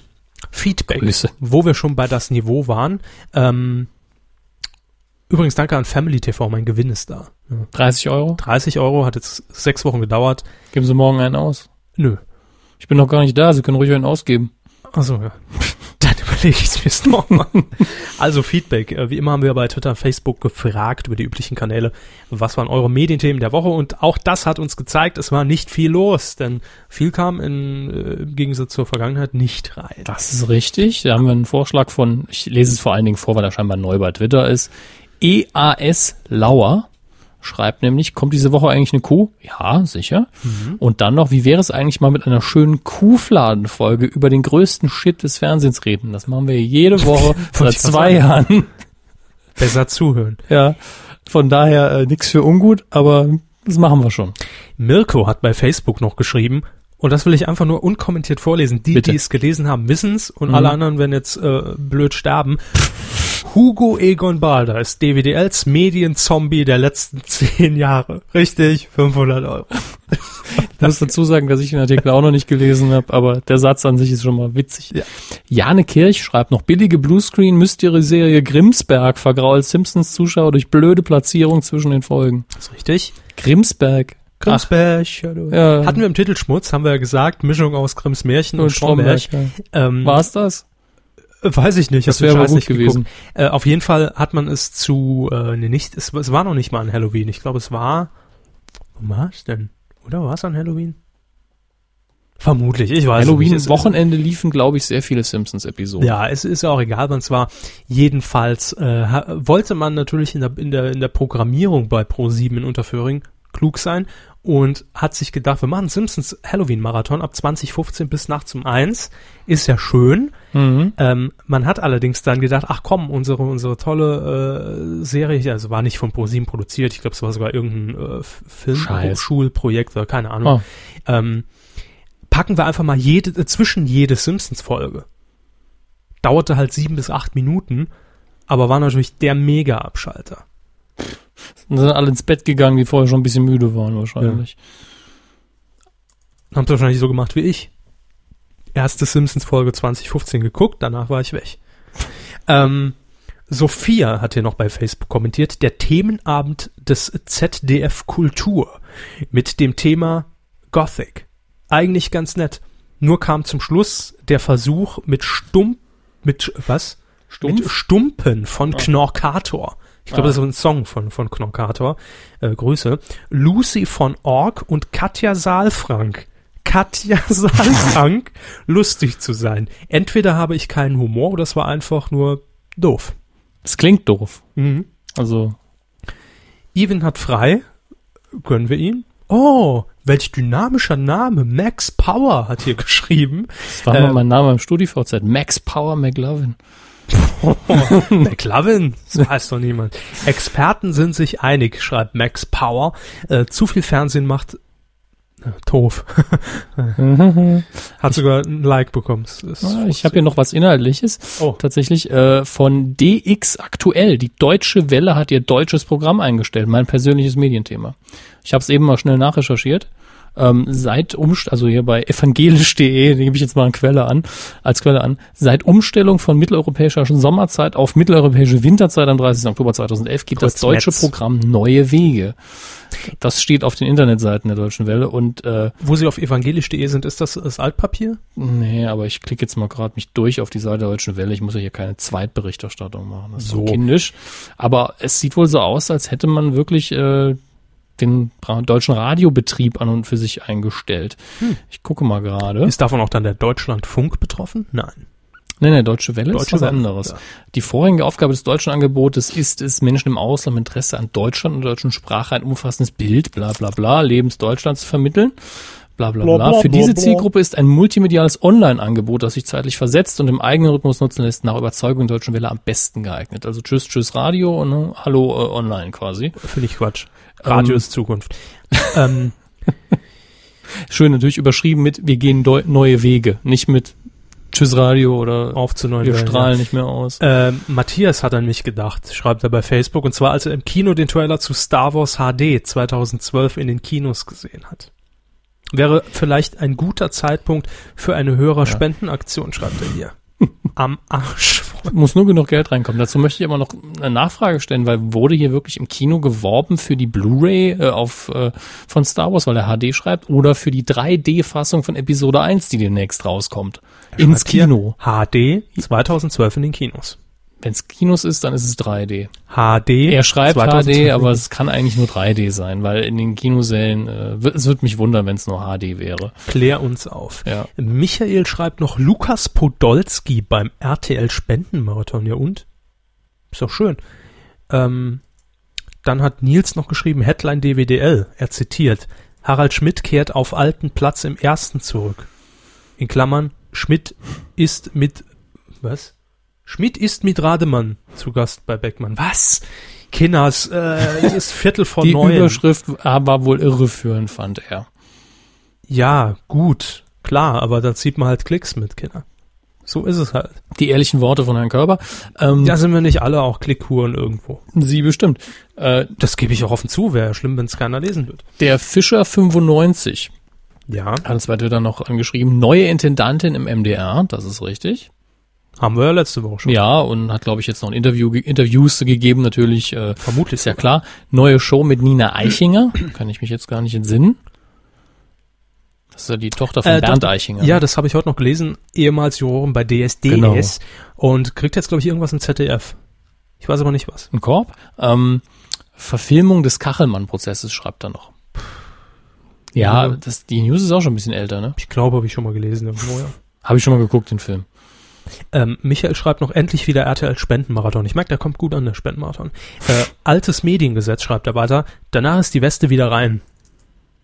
Von wem jetzt? Von den Leuten, die teilnehmen? Oder also Pate sind? Oder von RTL? Oder Wolfram Kohns? Ich weiß es nicht.